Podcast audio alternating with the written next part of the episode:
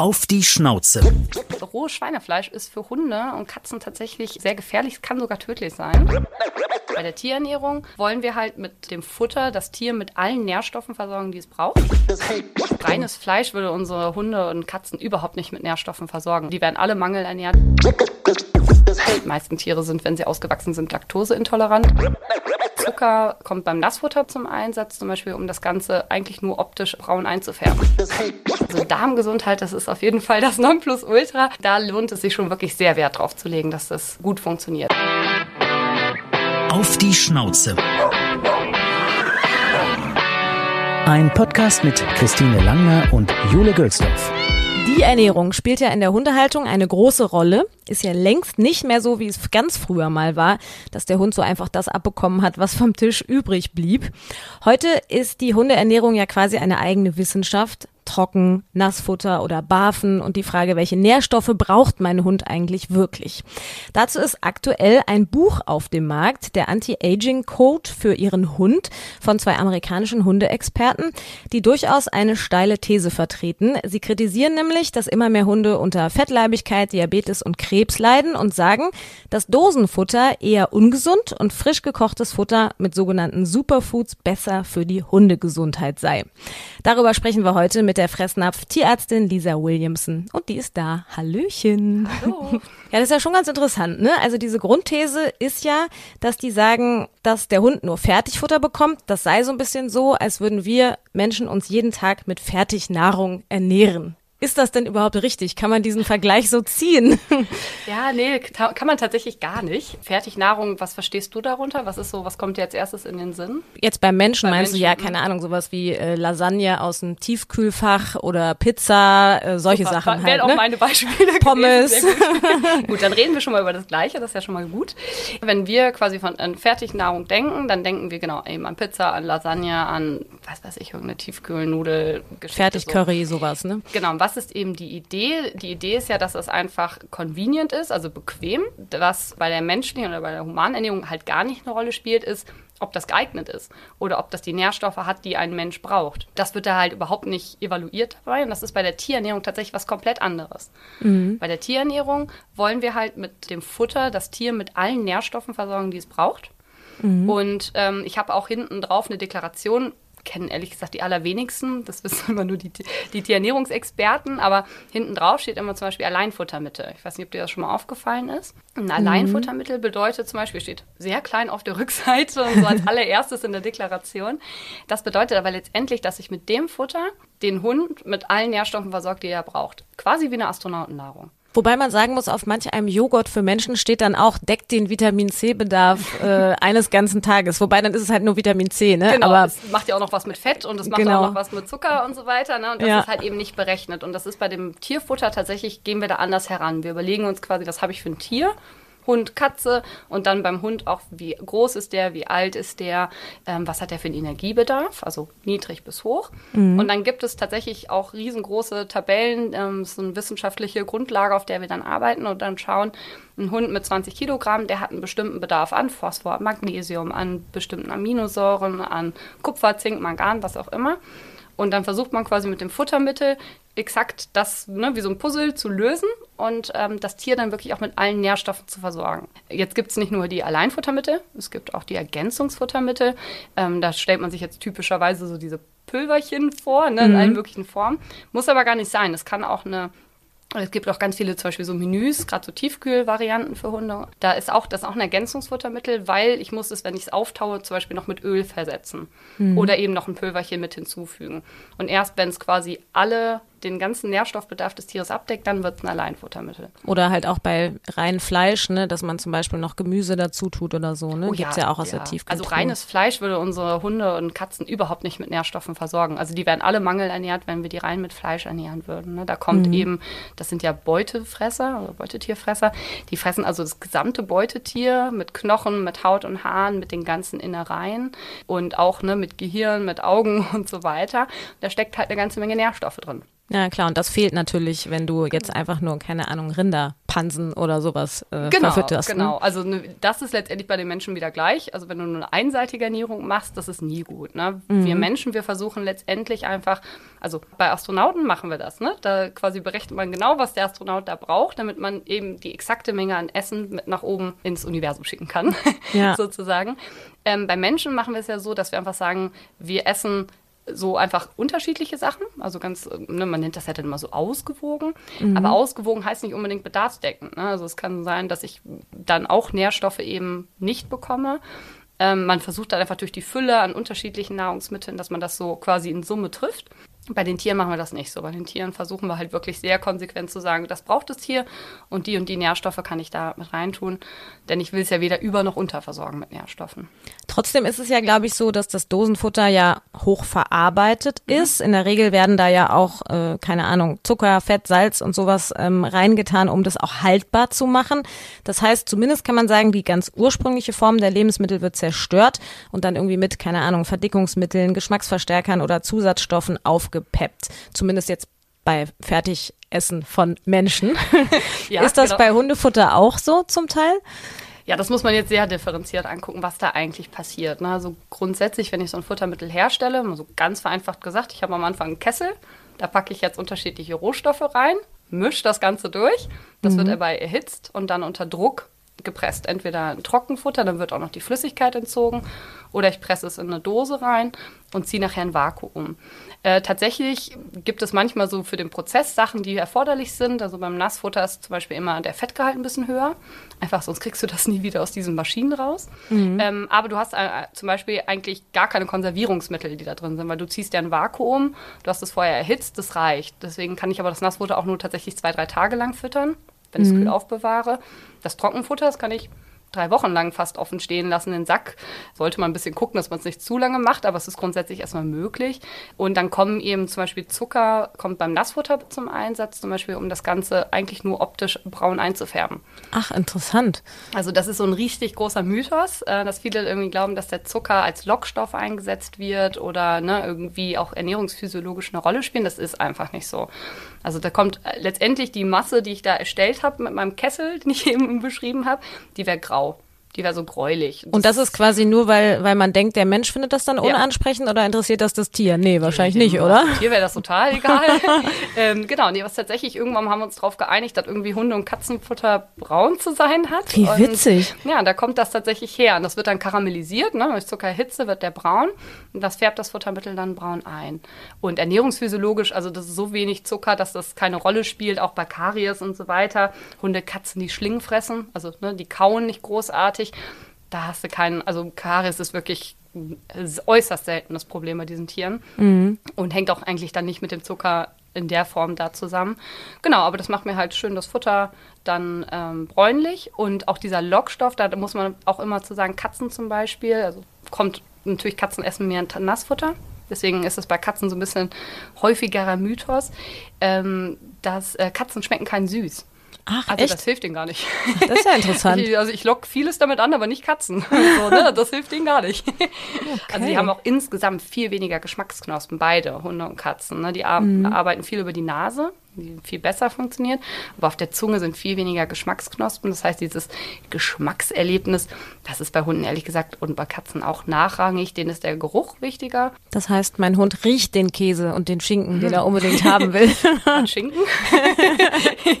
ja, da muss man natürlich bei solchen Sa- Sachen natürlich immer gucken, ne? geht das auch beim Hund. Die meisten Tiere sind, wenn sie ausgewachsen sind, laktoseintolerant, also vertragen einfach keinen Milchzucker mehr. Muss man einfach gucken. Ich denke mal, das ist jetzt auch nicht was, was täglich da in dem Nein. Mund ist. Das Gouda-Brötchen zum Morgen. Nein, nein, nein, absolut es nicht. Aber er liebt es tatsächlich. Also Käse und auch sowas wie Parmaschinken kriegt er natürlich ganz selten. Aber Ja. manchmal, wenn wir, was weiß ich, wenn Spargelzeit ist oder so, dann kriegt er auch mal ein kleines Stückchen Schinken. Ja, kleiner, Aber- kleiner Hinweis, vielleicht ein kleiner Service-Tipp am Rande. Jetzt bin ich seit äh, vielen, vielen Jahren vegetarisch. Parmaschinken ist vom Schwein, oder? Ja. ich hatte mal, hm, naja, hoffentlich hören meine Professoren aus der Fleischkunde nicht zu. Naja, ähm, aber gut, ich esse es ja nicht selber. Ähm, ein kleiner Hinweis ist, glaube ich, einfach total ähm, unbekannt, aber ähm, rohes Schweinefleisch ist für Hunde und Katzen tatsächlich ähm, sehr gefährlich. Es kann sogar tödlich sein, äh, denn da kann das Ojetzki-Virus drin stecken. Okay. Grundsätzlich gilt Deutschland als frei von Ojetzki-Virus, aber wir wissen, dass die Tiere, die wir hier verarbeiten und essen, nicht unbedingt zwangsweise aus Deutschland kommen und auch die Grenzen da mal verschwimmend sind. Für uns Menschen vollkommen ungefährlich. Also bei uns macht es nichts. Bei äh, Hunden und Katzen ist es Pseudotollwut, ähm, nennt man das Ah, quasi okay. äh, laienhaft. Ähm, ist das tatsächlich tödlich und es gibt auch kein Gegenmittel. Deswegen äh, empfehlen wir, sagen wir immer, auf gar keinen Fall rohes Schweinefleisch füttern.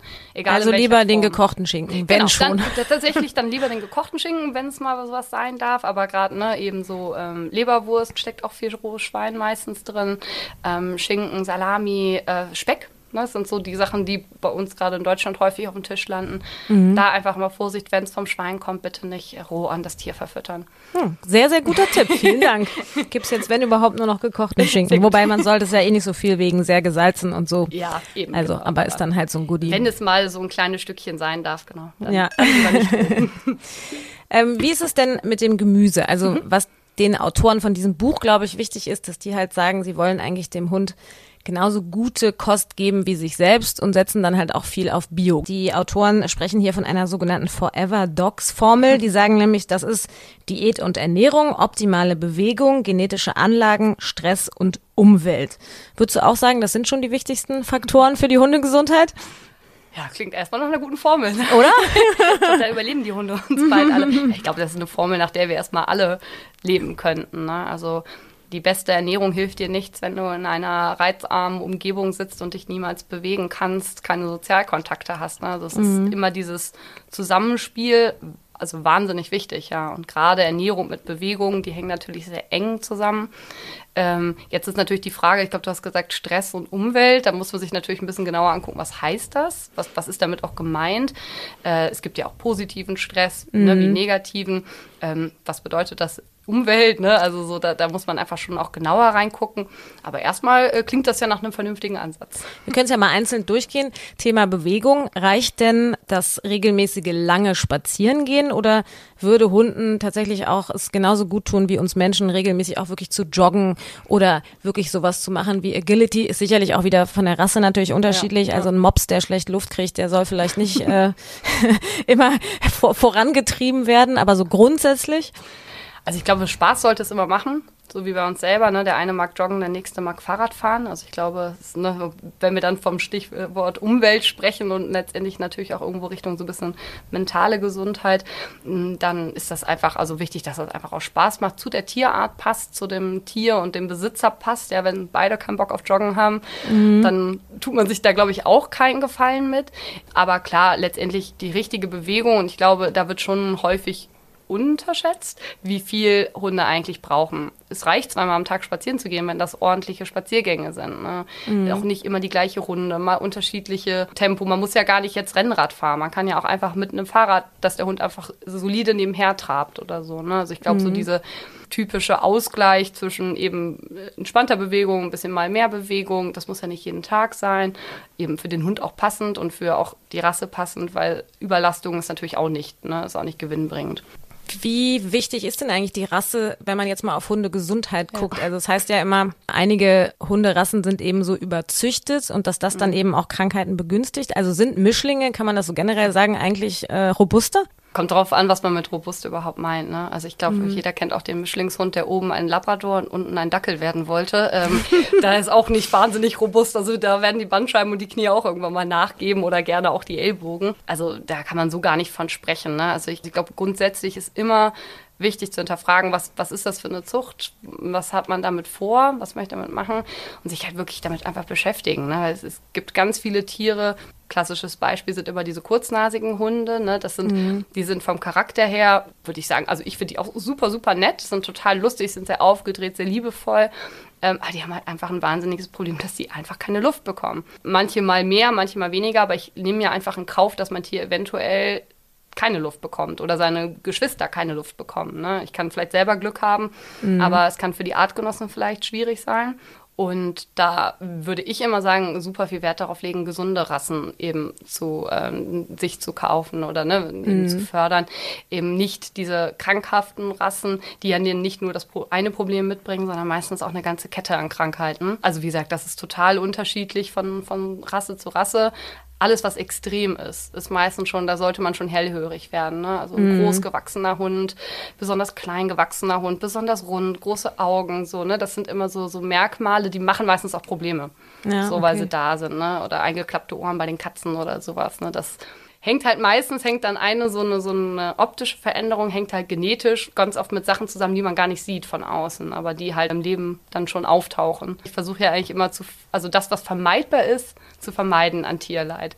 So, wenn ich mir natürlich eine Rasse hole, von der ich von vornherein weiß, dass mein Tier damit krank wird, dann ist das eigentlich ein absolut vermeidbares Problem. Wie groß ist denn ähm, der Einfluss von Ernährung oder auch Übergewicht auf die Hundegesundheit? Oh, riesig. ich glaube, das ist der größte Faktor, den wir beeinflussen können tatsächlich. Also die Ernährung ist ja dafür da, uns mit Nährstoffen zu versorgen. Bei uns Menschen ist das ja übrigens immer auch genau das Gleiche. Ja. Und wenn ich quasi mich optimal mit allen Nährstoffen versorge oder mein Tier mit genau das, was er, dem er braucht, weder zu viel noch zu wenig, dann hat der Körper natürlich ne, nicht übermäßig was zu tun. Das ist erstmal super. Und Übergewicht ist natürlich leider das größte Thema, was wir insbesondere in der Hunde- und Katzenhaltung haben. Es ist so die häufigste haltungsbedingte Erkrankung oder auch ernährungsbedingte Erkrankung und hat natürlich die gleichen Folgen wie bei uns Menschen. Ja, das kritisieren die Autoren auch. Die sagen, dass die Lebensdauer von Hunden, insbesondere von Rassehunden, massiv abgenommen hätte und dass die vorherrschende Todesursache bei Hunden Krebs ist, gefolgt von Fettleibigkeit, Organversagen, Autoimmunerkrankungen und Diabetes. Gilt es für Deutschland auch? Kannst du das bestätigen? Boah, bin ich nicht drin in der Studienlage. Hm, wäre bestimmt aber äh, interessant mal rauszukriegen, ob jetzt grundsätzlich die Rassehunde Lebensdauer verlieren man sieht ja gleichzeitig auch, dass eben mit guter Ernährung auch die Lebensqualität steigt. Ne? Also mhm. zum Beispiel bei Katzen häufiges Problem die Niereninsuffizienz. Mit einer guten Nierendiät kann ich die Lebenserwartung, die das Tier noch hat, auf einmal verdoppeln. So, ne? Also man, ah, okay. man hat schon mhm. viele, viele Möglichkeiten, eben gerade auch über Ernährung auf Krankheiten einzugehen, die man medikamentös gar nicht mehr großartig behandeln kann. Ne? Also mhm. Nierentransplantate machen wir bei den Tieren noch nicht, aber da ist sonst nicht mehr viel zu holen und da kannst du nur noch über die Ernährung arbeiten. Also das sind schon, sind schon riesen, riesen Einflüsse, aber Übergewicht ist definitiv ein Riesenproblem und da hängt halt auch ganz viel mit dran. Ne? Also einfach eine übermäßige Versorgung mit Nährstoffen hat halt einfach Folgen. Erkrankungen. Und Diabetes ist eine davon, das kennen wir von uns Menschen mhm. auch. Ist aber bei den Tieren auch so. Also die kriegen auch Diabetes und das ist ja auch hier wieder absolut vermeidbar. Ja, ja, absolut. Ja. Das ist ganz interessant, weil mittlerweile, gut, das wechselt auch immer so ein bisschen, aber was die Ernährung oder die Diätkonzepte oder wie auch immer man es nennen will, angeht, heißt es ja aktuell, dass viele sagen, dieses Intervallfasten ist gesund für Menschen oder zumindest mhm. immer mal wieder Phasen zu haben, mhm. wo man keine dauerhafte Nahrungsaufnahme hat. Und das ist ganz interessant, weil die Autoren von dem Buch beziehen sich auch so ein bisschen darauf, dass sie sagen, naja, früher, als der Hund im Grunde noch Wolf war oder so in der Übergangsphase, mhm. mhm. hatte der ja auch seine Jagdphasen und dann war eben mal, wenn man ein gutes Tier erlegt hat, genug da, aber die hatten halt auch ihre Phasen, wo sie eben mal ein paar Tage vielleicht mhm. nix hatten und schließen daraus so ein bisschen, dass das auch dem modernen Hund ganz gut tun würde, wenn der immer mal nix hätte. Jetzt muss man sagen, heute ist es ja ganz oft so, entweder ist der Napf immer voll oder keine Ahnung, das ist ja auch so eine Wissenschaft. Ne? Die einen sagen, okay, der Hund muss immer zur gleichen Zeit essen. Andere mhm. sagen, nee, das ist Quatsch. Wie gesagt, wenn der Hund selber sich das suchen müsste, dann hätte er auch nicht immer zur ja. gleichen Zeit gegessen. Also was ist jetzt richtig?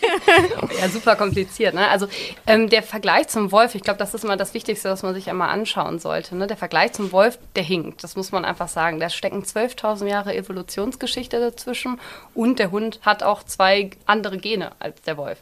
Mhm. Das trennt ihn auch einfach von diesem Tier. Und ähm, Wölfe sind ja jetzt nicht per se die gesundesten Tiere, die wir kennen in der freien Wildbahn. Leider tatsächlich versterben auch diese Tiere in der freien Wildbahn durchschnittlich mit sechs Jahren. Ah, okay, so Und früh. Äh, unter okay. anderem auch an Mangelernährung, klar. Ne? Die werden auch mhm. gejagt, die werden überfahren, was weiß ich. Ne? Die haben Revierkämpfe, aber eben auch Mangelernährung ist bei denen ein Thema. Und ähm, grundsätzlich ne, sind ja erstmal sind alle Tiere opportunistisch. Das heißt, die fressen, was sie fressen können und ähm, genau, versuchen sich fortzupflanzen. So, das sind ja die zwei Ziele. Dann muss man noch auf jeden Fall bei dem Vergleich auch sagen, ein Wolf, ähm, also das hat unser Hund ja beibehalten, ist dieser sehr dehnbare Magen. Ne? Ähm, aber der Wolf frisst so große Mengen, wenn er was frisst, Das schaffen unsere Hunde gar nicht. Das könnten die gar nicht mehr aufnehmen. Das sind wirklich, also wir reden da von mehreren Kilo, die so ein Wolf dann auch zu sich nimmt. Und dann muss der auch ruhen, weil der kann einfach de facto funktioniert der Rest des Körpers gerade gar nicht mehr. Der ist nur noch mit Verdauen beschäftigt. Mhm. Das ist also auch gar kein so gesunder Zustand. Und wie gesagt, bei dem Hund komme ich gar nicht dahin, erstmal diese Magenfüllung zu, also erstmal hinzukriegen, weil die gar nicht so eine Aufnahmekapazität mehr haben. Das vielleicht erstmal so an allen vorweg, um, um den Vergleich da vielleicht irgendwie gut hinzubekommen. Ähm, jetzt ist immer die Frage, wie macht man es denn richtig und was ist richtig? Also früher hat man auch immer gesagt, zum Beispiel, wenn der Hund Durchfall hat oder Erbrechen, äh, dass man den Hund dann fasten lassen sollte. 24 Stunden, 48 Stunden. Davon ist man heute ein bisschen weg. Also die neuen Studienlagen sagen, dass das für die Mikroorganismen im Darm, ne, kennt man so unter Darmflora, Mikrobiom und so, das meint alles das Gleiche. Das sind die Mikroorganismen, die in unserem Dickdarm leben. Die mögen das nicht, wenn da gar nichts kommt. Die brauchen was zu essen. Und äh, wenn sie halt nichts bekommen, dann fangen sie halt irgendwie an, Gas zu bilden. Und das kann dann noch äh, dazu führen, dass sich einfach das ganze System da umkippt. Ähm, das heißt, man stellt eigentlich heute relativ direkt auf eine Schonkost um. Ne? Also ganz, ganz leicht verdauliche Sachen. Dann haben die Mikroorganismen ein bisschen was zu tun. Der Magen ist ein bisschen gefüllt. Ne? Die Magensäure übersäuert das Tier nicht so wahnsinnig. Das ist besser. Also so, man kennt ja auch diesen Begriff so Darmsanierung und sowas, ne? mhm. ne? wo man immer das Gefühl hat, man möchte den Darm einmal durchspülen. Das muss man sich vorstellen, wenn ich so einen Hundedarm ausbreite, dann ist der fast ein ganzes Fußballfeld groß.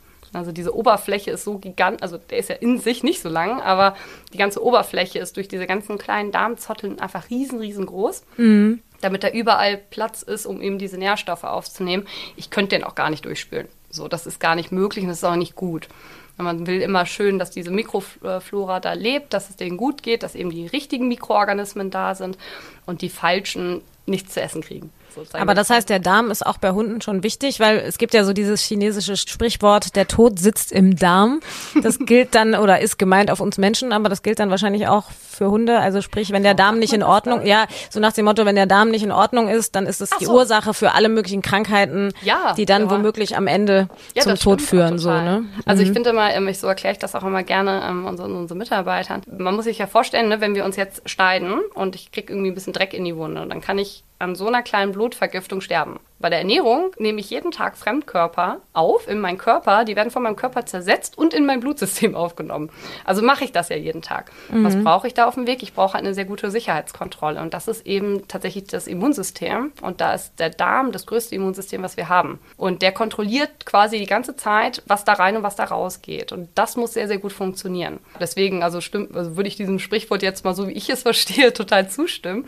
Ähm, weil das macht absolut Sinn. Wenn ich einen gesunden Darm habe, dann ist die Wahrscheinlichkeit, dass irgendwelche Noxen, also irgendwelche Einflüsse, die giftig, toxisch, gefährlich sind, in mein Blutsystem eintreten, relativ gering. Wenn der einmal ruiniert ist, das kennt man ja dann häufig, ne? dann hat der Hund erst Durchfall und dann geht's los. Dann haben die noch das, das, das. Dann kommen zehn Sachen zusammen, weil einfach der Darm und diese Immunbarriere nicht mehr gut funktioniert. Und dann ne, habe ich auch nachher eventuell Allergien auf Sachen, die ich vorher, auf die ich nicht allergisch war. Ja. Also Darmgesundheit, das ist auf jeden Fall das Nonplusultra. Ähm, da lohnt es sich schon wirklich sehr Wert drauf zu legen, dass das gut gut funktioniert. Jetzt heißt es bei uns Menschen immer, wir essen zu viel Zucker, zu viel Salz und zu viel Getreide. ist das bei Hunden auch so? Also fangen wir mal vorne an. Zucker ist ja erstmal streng genommen Kohlenhydrat. Würde ich jetzt in der Hundeernährung, Katzenernährung kommt das eher untergeordnet vor, weil, wie gesagt, hat gar keinen Einfluss. Das ne, ist kein Lockstoff, die schmecken das eh nicht. Salz ist eigentlich auch durch diese Konformität ne, der Futtermittel, dass wir halt eben sagen, wir wollen ja ein bestimmtes Tier damit ernähren. Das heißt, es gibt auch Vorgaben, wie viel Natriumchlorid und sowas drin sein darf. Da sind wir eigentlich relativ entspannt. Das ist bei uns Menschen durchaus schlimmer, aber ne, Salz, Fett, Zucker sind alles Geschmacksträger. Mhm. Das spielt bei der tierischen Ernährung einfach nicht so eine große Rolle. Genau, das Getreide, war der Frage. Genau. Getreide, genau. Danke. Fällt wieder unter Kohlehydrat. Super, genau, perfekt. Ist ein Kohlenhydrat, ne, so Stärke, ja. so Zuckerverbindungen. Da müssen wir jetzt die beiden Tierarten auf jeden Fall unterscheiden. Ne. Bei Katzen, Katzen haben nur so eine geringe Akzeptanz. Die essen es dann einfach per se schon mal gar nicht und auch nicht so eine wahnsinnig gute Resorption davon, also können es mhm. nicht so gut verdauen. Da können wir ein bisschen Getreide oder überhaupt erstmal pflanzliche Stärke, es kann ja auch Kartoffel oder sowas sein, mhm. einsetzen. Ähm, bei Hunden sieht das anders aus. Ähm, Hunde sind ja durch diese eben schon erwähnten 12.000 Jahre Evolution, also Bindung an den Menschen, Zucht durch Menschen, einfach tatsächlich auch an die menschliche Ernährung gewöhnt. Und wie wir auch, wir können auch nicht so rohe Kartoffeln essen oder rohes Getreide, das bringt uns einfach de facto nichts. Wir müssen das ja aufschlüsseln, irgendwie kochen, reiben, puffen, malen, was auch immer. Genau, das können tatsächlich Hunde auch sehr, sehr gut verwerten. Getreide ist da auch, also wird da auch leider so als Mythos gehalten, dass es nicht so gut wäre. Getreide ja, weil ganz oft steht ja immer ja. getreidefrei auf den Dosen, weil das, ja. glaube ich, eine Zeit lang eben immer so war, dass alle das so verteufelt haben, ne? Ja, total. Also leider, es hat sich so ein bisschen, leider so ein bisschen manifestiert. Für manche Tiere ist das auch nicht unwichtig. Es gibt durchaus Tiere, die auf bestimmte Getreidesorten reagieren. So mhm. dieses per se Getreideallergie, die gibt es nicht. Na, man kann halt davon sagen, dass es, es gibt Hunde, die auf bestimmte Getreidesorten reagieren dafür mhm. aber andere wunderbar vertragen. Ne, und dann Gluten, da geht dann nochmal einen Schritt weiter. Das haben wir eigentlich fast gar nicht, außer bei zwei Rassen. Mhm. Und sonst, ähm, genau, aber sonst ist Getreide eigentlich erstmal ein wunderbarer Proteinlieferant, liefert außerdem Stärke, liefert Ballaststoffe. Also ist eigentlich echt super. Dazu noch eine Fülle und Fülle an, an Mineralstoffen. Ähm, ist also super. Man muss es halt in der richtigen Menge einsetzen, aber es ist ähm, also bei Hunden überhaupt kein Thema.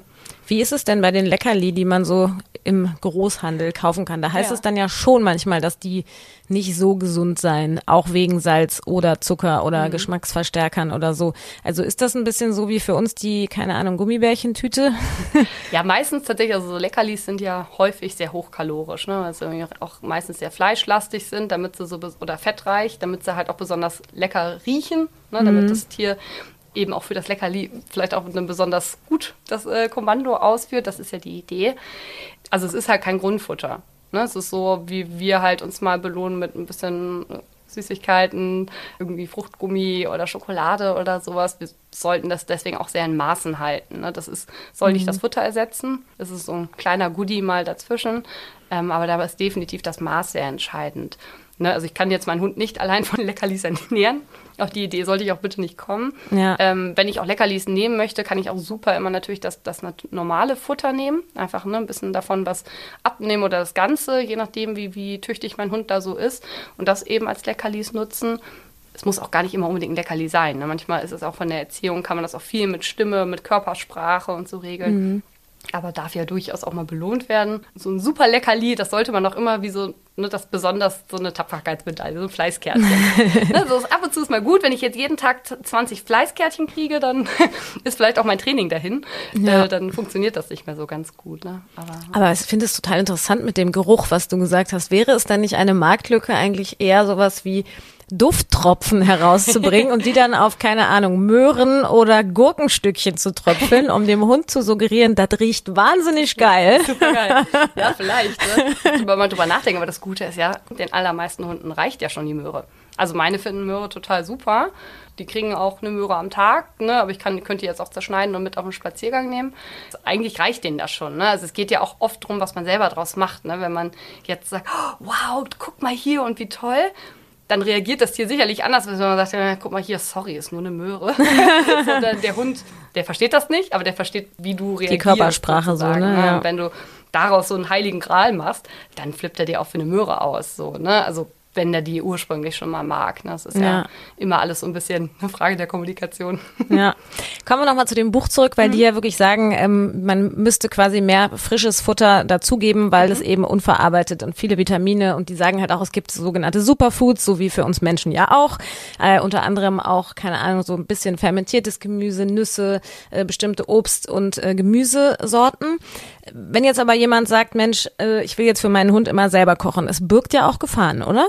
Ja, ja, äh, sehr gut, dass du es ansprichst, genau, weil das, das wäre mir jetzt auch gerade sofort in den Sinn gekommen. Ne? Klar, ähm, könnte ich 10% von der Ration abziehen, das ist ja so meistens das, also wenn ich jetzt ne, 100 Gramm füttere, kann ich 10 Gramm abziehen, das ist meistens das, was man so an Leckerlis am Tag verfüttert die mhm. meisten Leute, die meisten Tierhalter, ähm, könnte ich abziehen und eben durch was anderes supplementieren. Jetzt ist halt die Frage, was, ne? weil ich kann es natürlich auch total viel zu gut meinen.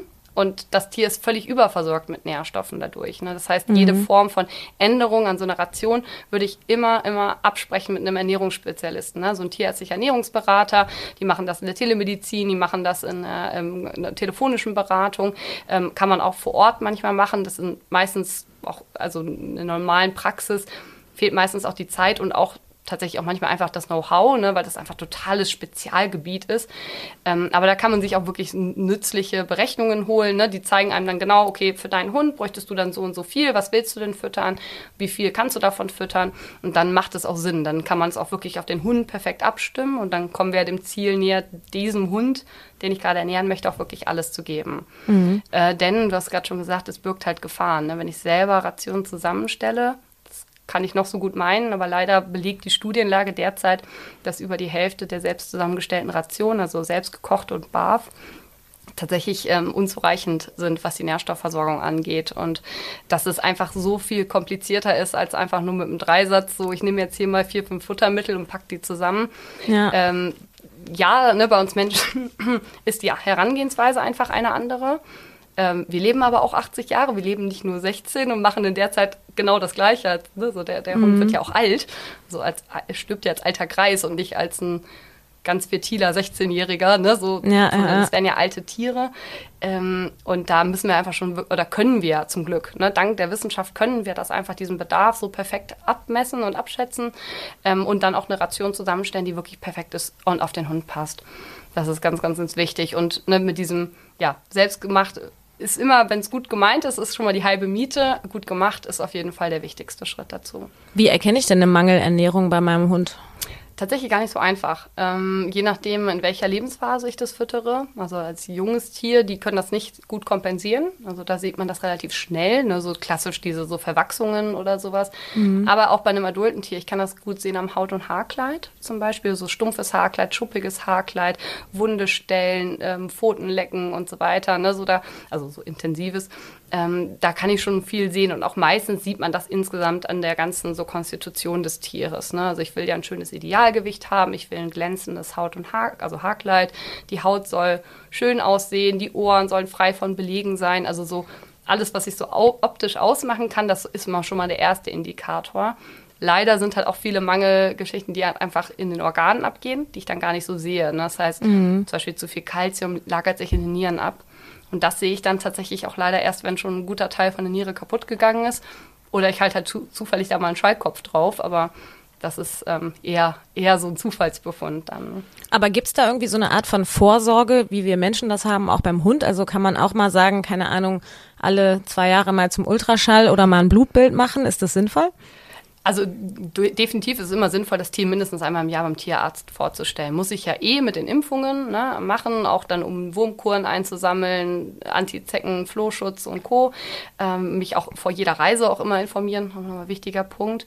Ein Blutbild ist dann gar nicht unbedingt immer nötig. Also meistens sehe ich ja schon mal so auf den ersten Blick, ne, wie sieht das Tier aus, aber ich habe so vielleicht so ein paar Punkte, wo ich es einfach enger kontrolliere. Und das ist zum Beispiel, wenn die älter werden. Mhm. Also wenn so ein Hund sechs, sieben, acht wird, je nachdem, wie groß der Hund so wird, dann ähm, sollte ich schon mal einfach gucken, wo sind wir jetzt gerade, weil das wird dann so langsam schon der geriatrische, also der Senior. Mhm. Ähm, und da wollen wir dann einfach gucken, wo sind wir jetzt gerade und was können wir eben mit der Ernährung schon einstellen. Und vorher ist es halt definitiv einfach immer cool, sein Tier wirklich gut im Blick zu haben. Wie sieht es aus? Wie sieht Haut und Haarkleid aus? Und wie sieht der Kot aus? Das ist, ne, ich meine, durchs Aufheben sehen wir es ja zum Glück alle unweigerlich immer, aber da auch wirklich echt immer einen guten Blick drauf zu haben, auch wie sollte das richtigerweise aussehen ne? und mhm. auch Veränderungen dann frühzeitig zu erkennen, auch so im Wesen des Tieres und so. Ne? Also mein Hund ist zum Beispiel ein schlechter Fresser, deshalb bin ich da schon immer so ein bisschen ja, jetzt nicht in Sorge, das wäre ja. zu viel, das ist ja nicht so, dass er drei Tage nichts frisst, aber da denke ich dann schon manchmal immer so, hm, vielleicht hat er doch mal einen Mangel, ich habe jetzt nichts, was mir auffällt oder so, außer ja. dieses mit dem Pfotenlecken, das macht er tatsächlich ab und an, aber ja. das Fell ist eigentlich okay und so. Und jetzt habe ich gedacht, ich schicke jetzt mal meine Mama, weil da ist mein Hund, zum Tierarzt und habe gesagt, jetzt mach mal bitte einmal so ein Check-up, mhm. der ist vier, mhm. äh, also sowas wie Ultraschall und Blutbild, aber Schaden tut das jetzt nicht und man kann da schon noch was dran sehen, oder? Oder würde Fall. was sehen, wenn er genau. einen Mangel hätte, ne? Genau, also dieses klassische Blutbild, da gibt es das kleine und das große, ne? also das rote und das weiße Blutbild. Und dann hat man noch dazu noch ein bisschen diese Organparameter. Ne? Also es gibt halt Organe, die sind relativ empfindlich, da sieht man schnell Veränderungen. Und es gibt Organe, da dauert es relativ lange, bis man eine Veränderung sieht. Also klar, wenn man halt, also ne, wenn man da Lust drauf hat und vor allem auch das, die Zeit und das Geld investiert, super, wunderbar. Also ich glaube, da, da freut sich äh, der Tierarzt mit euch. Ähm, ja. Weil es natürlich cool ist, gerade auch wenn die Hunde das ohne Stress mitmachen. Ne? Mhm. Blut ist jetzt nur ein kleiner Pieks und ein Ultraschall, müssen sie halt ein bisschen auf dem Rücken rumliegen und kriegen den Bauch geschoren, aber ne, das ist an sich natürlich super. Es ist, ne, wie man halt immer sagt, es ist meistens siehst du dann nicht wirklich was. Also hoffentlich, ne, weil ein gesunder Hund, der sonst keine Anzeichen hat, da sollte ich eigentlich auch nichts sehen. Mhm. Ähm, und man arbeitet sich ja so vor als Tierarzt. Ne? Also ich gucke mir erstmal das Tier an, schaue schon mal, habe ich irgendwelche Indizien dafür, dass was verändert sein könnte. Dann nehme ich vielleicht Blut, dann gucke ich im Blut, ist da was verändert? Aha, okay, ja, dann gucken wir quasi nochmal eine Etage tiefer rein. Ne, mhm. kann auch manchmal reicht auch erstmal schon einfach ein Röntgenbild, das ist auch schneller gemacht, um so mal Veränderungen zu sehen. Aber ich glaube immer so, der, der wachsame Tierhalter, der einfach sein Tier im Blick hat, ne, der einfach so sieht, wenn sich das Tier auch irgendwie verändert, irgendwie ne, Kot- und Urinabsatz, Futter- und Wasseraufnahme, also quasi mhm. rein und raus. äh, wenn das gut funktioniert und da keine Veränderungen sind, das ist immer schon ein gutes Anzeichen. Und du gerade sagst, bei so mäkeligen Hunden, das ist auch schwierig. Ne? Es gibt halt einfach diese Nicht-Staubsaugerhunde, bei denen man sich auch schwer tut, vielleicht das richtige Futtermittel zu finden. Aber auch da im Zweifel einfach mal eine Ernährungsberatung dazu ziehen. Mhm. Ähm, die kann nämlich zumindest mal checken, passt das? Und wenn der mal nicht isst, ne, wie, wie schnell habe ich dann Abweichungen so, ne? Was, was, kann ich vielleicht tun, wenn er nicht frisst oder so? Das ist ja dann auch je nach Hund dann auch nochmal unterschiedlich. Wenn wir nochmal auf diese 10 Prozent kommen, ne, die man vielleicht ersetzen kann ja. durch andere Sachen.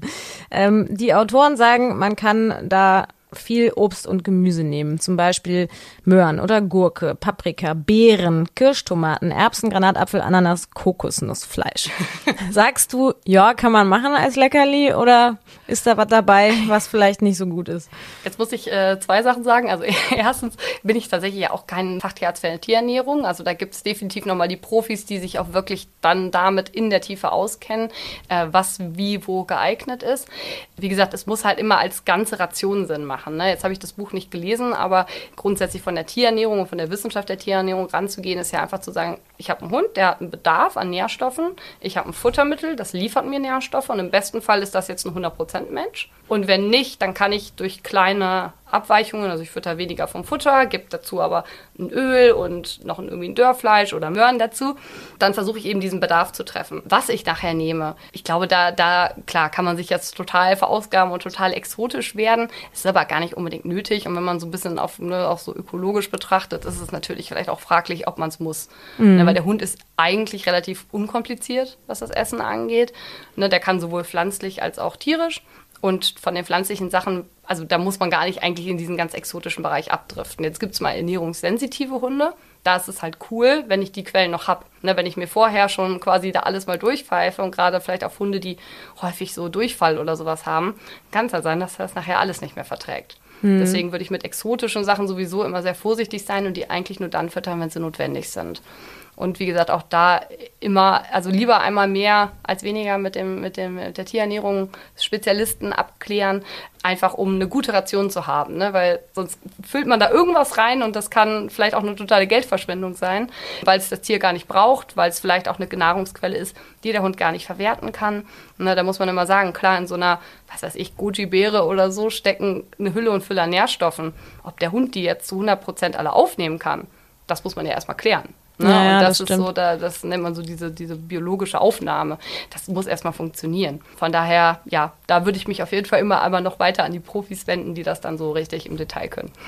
Klar, wahrscheinlich ist die Idee so ein bisschen dahinter, dass man halt sagt, ja gut, eh du die Dose mit Fertigleckerli dir holst, die vielleicht dann doch ein bisschen mit, keine Ahnung, irgendwas versetzt ist, was nicht so toll ist, dass man dann sagt, okay, im Sommer, jetzt ist gerade Bärenzeit und der Hund mag das natürlich auch nicht zu viel oder mhm was, wir hatten ja Guido Maria Kretschmer im äh, Podcast, der macht den Hunden zum Beispiel immer äh, Erdbeereis. Der nimmt dann einfach ein bisschen griechischen Joghurt und Erdbeeren und dann kommt das in äh, Gefrierer und wenn es dann besonders heiß ist, können die sich daran so ein bisschen abkühlen ja. und haben auch noch was, was denen schmeckt und ein bisschen Erdbeer ist ja auch nicht ganz ungesund so. Jetzt sagst du ja, okay, mit, dem, mit der Milch ist es dann wieder so eine Sache, ne, weil wenn der Hund dann natürlich laktoseintolerant ist, ist schlecht, aber man merkt ja auch ein bisschen, wie empfindlich der eigene Hund ist, ne? Ja, auf jeden Fall, genau, ne? Also immer schauen, was der Hund auch wirklich verträgt. Dieses einfach schnell wechseln ist einfach mal per se immer schon nicht so gut. Ne? Wir sprechen ja eigentlich immer davon, dass wir eben diese Astronautennahrung quasi füttern und ja auch jeden Tag. Ne? Mhm. Ne? Ähm, wenn wir eben Veränderungen reinbringen, kann das immer mal das Darmsystem durcheinander bringen. Das heißt, muss man einfach gucken, ob der Hund empfindlich auf Veränderungen in der Futteration quasi reagiert oder eben nicht. Ist natürlich super. Also ne, wenn man Lust hat, äh, selber sowas zusammenzustellen, ich kann das ja gar nicht nachvollziehen. Ich schaffe es noch nicht mal für mich zu kochen, aber andere Leute machen das, glaube ich, gerne. Äh, ich bin da vielleicht eine Ausnahme. Ähm, klar gibt es natürlich, da gibt es auch Hülle und Fülle an Rezepten. Ne? Ich würde mich immer so ein bisschen einfach an einem einfachen, pragmatischen halten. Ähm, erstmal auch mit Möhren anfangen oder so, ne? Möhren, Gurken. Ähm, da kann man von da immer noch alles steigern. Ne? Und wie gesagt, was kann ich vielleicht tun, wenn er nicht frisst oder so, die total total nett sind und total gut sind. Aber auch da nur einfach mal gucken, im Internet findet man halt auch viel ne, Sachen, die, die vielleicht auch gar nicht so gut sind für die Tiere. Von daher sich einfach an seriöse Quellen halten, ist, glaube ich, immer schon mal das Allerbeste.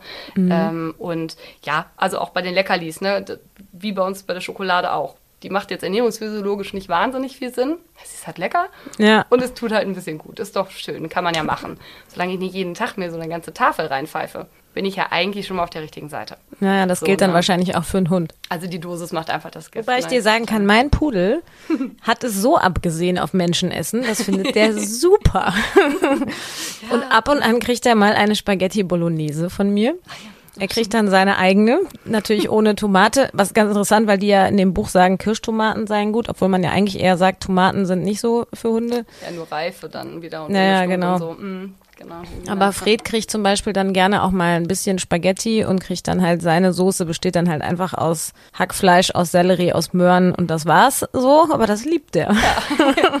Grundsätzlich sollten wir bei dem Thema Lebensmittel und Essen vom Tisch vielleicht noch beachten, dass vieles von dem, was auf unseren Tellern so tagtäglich landet, gar nicht so sehr geeignet ist für unsere Hunde und Katzen. Neben der Schokolade kennt man da auch Trauben und Rosinen, aber auch rohe Kartoffeln, rohes Schweinefleisch, Zwiebeln, Knoblauch, rohe Bohnen, Walnüsse. Ähm, das sind alles Lebensmittel, die giftig oder teilweise sogar tödlich sein können. Ähm, übrigens sind auch Gewürze für die Tiere total ungeeignet.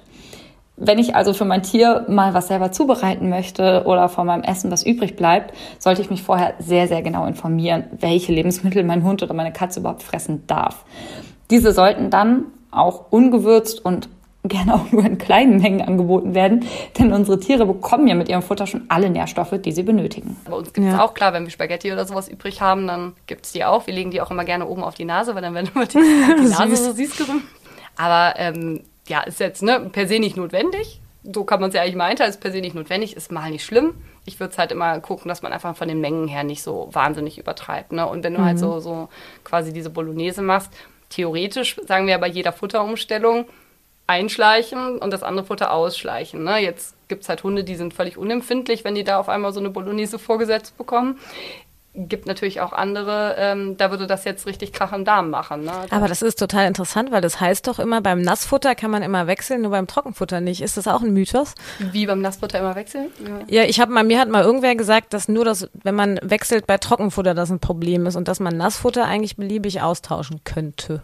Also meistens ist es einfacher, wenn man bei einem Hersteller bleibt, also einer Reihe, da gibt es ja so unterschiedliche.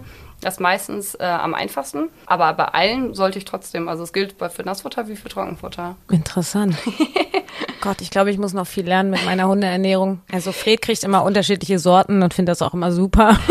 Ja, du, solange der Kot äh, nachher wieder gut aussieht, ist, das ist immer einfach das Wichtigste. Und ist einfach ja. ein glaube ich, unterschätztes, aber sehr, sehr wichtiges Indiz. Ne? Diese gute Kotkonsistenz äh, und die sollte auch nicht so ständig variieren. Ne? Wie sollte der denn perfekt sein? also gut riechen tut er nie. Aber Doch mal was Unappetitliches zum genau. Schluss. Alle haben gegessen oder haben es nicht demnächst vor.